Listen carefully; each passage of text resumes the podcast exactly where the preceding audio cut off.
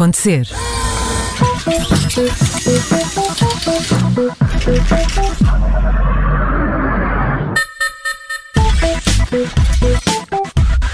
Começa mais uma app da vizinha, junta-se a nós, como é habitual, a Ana Pimentel, editora de Tecnologia e Startups do Observador. Ana, bem-vinda, boa tarde.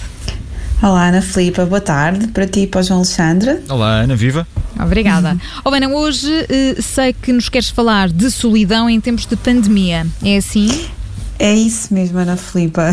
Foi aqui com, com alguma curiosidade que hoje uh, olhei para uns dados revelados pela, um, pela empresa de cibersegurança Kaspersky, que apesar de falarmos de solidão, vamos falar de tecnologia, não é? Não fosse isto a nossa app da vizinha.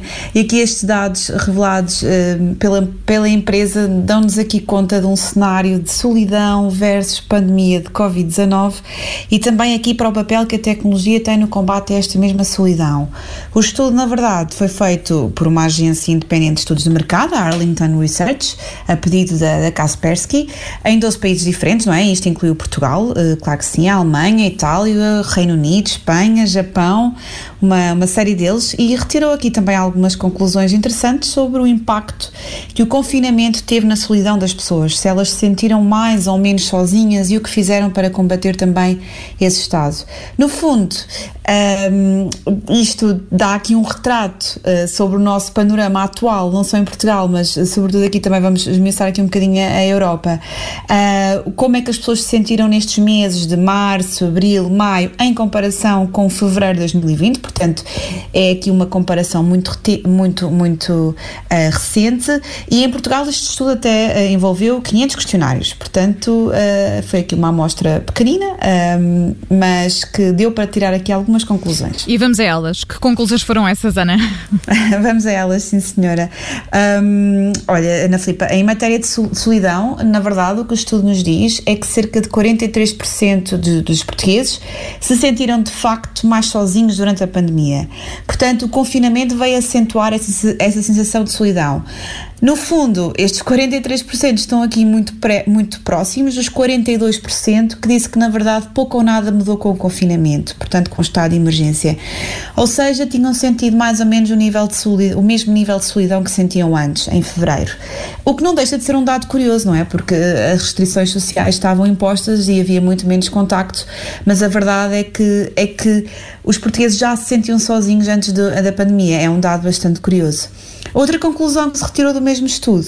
É que, peço desculpa, mais de metade dos portugueses Portanto, aqui 79% da amostra, para ser exata, referiu que a tecnologia, portanto, as aplicações, a internet, os gadgets, os smartphones, ajudaram-nos a sentirem-se mais próximos dos amigos e familiares, portanto, a combater esta mesma solidão. E outro detalhe também interessante aqui no estudo é que também em Portugal, 35% das pessoas referiu que tinha tentado combater a solidão ajudando outras pessoas um, a lidar com, com os desafios da Covid-19 uhum. ou mesmo fazendo parte de iniciativas comunitárias, portanto, de comunidade. 40% admitiu, na verdade, que as restrições sociais materiais fizeram com que se sentissem mais confortáveis do que antes em aceder às alternativas tecnológicas, portanto abriu aqui uma porta, se calhar coisas que não faziam antes passaram a fazer durante a pandemia.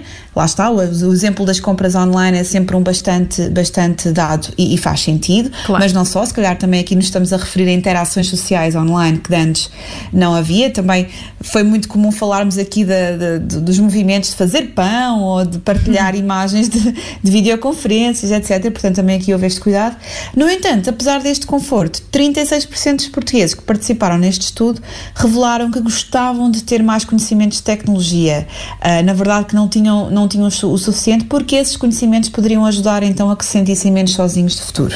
E Ana, estes são os dados uh, relativos a, a Portugal, mas no resto da Europa os resultados foram parecidos ou nem por isso? Uh, foram, sim, foram um pouco, uh, Ana Filipa. Por acaso, uh, aqui na Europa, por exemplo, 71% das pessoas também, também confessou que recorreu à tecnologia para combater a solidão, não é? Um valor muito, muito idêntico ao de Portugal, estava ali nos 79%, o nosso era ligeiramente superior. Outro dado que também aqui a nível europeu nos deixa um pouco a pensar e que é curioso é que a geração que se sentiu mais sozinha durante esta pandemia foi a geração Z, portanto, as pessoas que nasceram ali entre a segunda década dos anos 90 e 2010, ou seja, terão 20 e poucos anos agora, portanto são jovens, um, e dois terços dos entrevistados, 68% para ser exata, admitiram que se sentiram sozinhos. Uh, e isto ah, não deixa de ser curioso, porque, porque de facto esta geração é a geração que quase que nem tem memória do que é uma vida sem internet, sem não é? Quando sim. nasceram e, quando, e quando, quando chegaram à adolescência já estavam mergulhados na vida digital.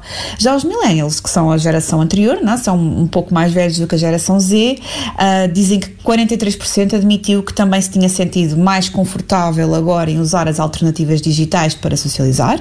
Sensação que também foi sentida, na verdade, por 53% das pessoas que vivem em agregados familiares, ou seja, não todo, todas as faixas etárias aqui do estudo sentiram de alguma sentiram-se de alguma forma mais à vontade para se aventurarem em soluções com base tecnológica como alternativa à nossa vida uh, offline, não é? A dita vida real. Não todo, mais de metade dos europeus, uh, 53% para ser exata, admitiu sentir-se mais sozinho durante a pandemia, ou seja, sentiram este nível de solidão um pouco maior e, na verdade, o país que registrou maiores níveis de solidão na Europa foi a Itália. Portanto, aqui há uma tendência clara de que, de facto, esta pandemia, o confinamento, vieram acentuar uh, os níveis de solidão. E Ana, em relação aos portugueses, este à vontade com a tecnologia é, é passageiro ou mudou mesmo essa relação das pessoas uh, com os smartphones e com, com os gadgets, por exemplo? Olha, João, acho que sim, acho que vamos, vamos ter que esperar um, um pouco para ver, não é? Como, é? como é que tudo isso vai evoluir, mas de facto acho que avaliar para estes dados deve ter mudado. Acho que pode haver aqui novos hábitos que estão a ser enraizados e outros que estamos, se calhar, a, deixar ir e que não vão voltar. Por exemplo, 49% dos portugueses que participaram neste estudo revelaram que iam, iriam continuar a usar a tecnologia quando a pandemia terminasse, portanto, se calhar, estas compras online, as videochamadas, as reuniões por Zoom, se calhar vão continuar a fazer vão, vão continuar a fazer parte da vida, do dia a dia dos portugueses, não, não vão ser abandonadas.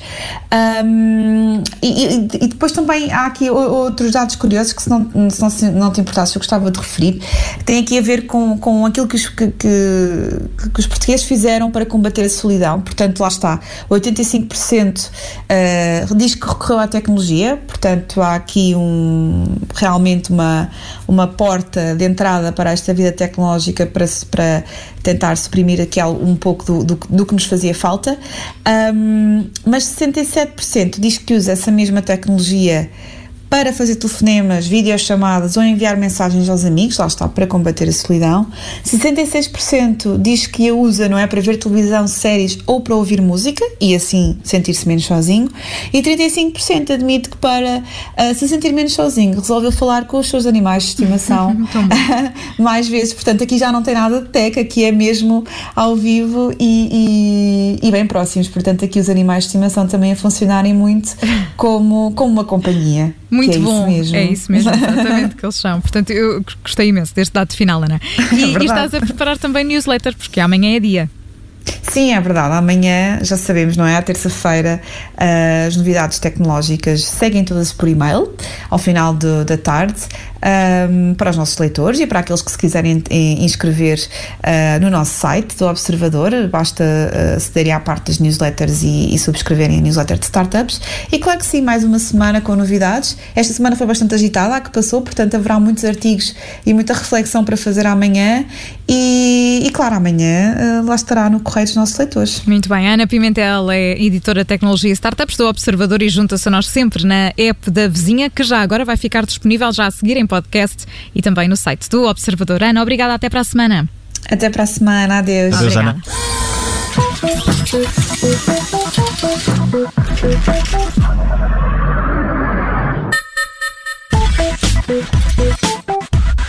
Obrigada por ter ouvido este podcast. Se gostou, pode subscrevê-lo, pode partilhá-lo e também pode ouvir a Rádio Observador online em 98.7 em Lisboa e em 98.4 no Porto.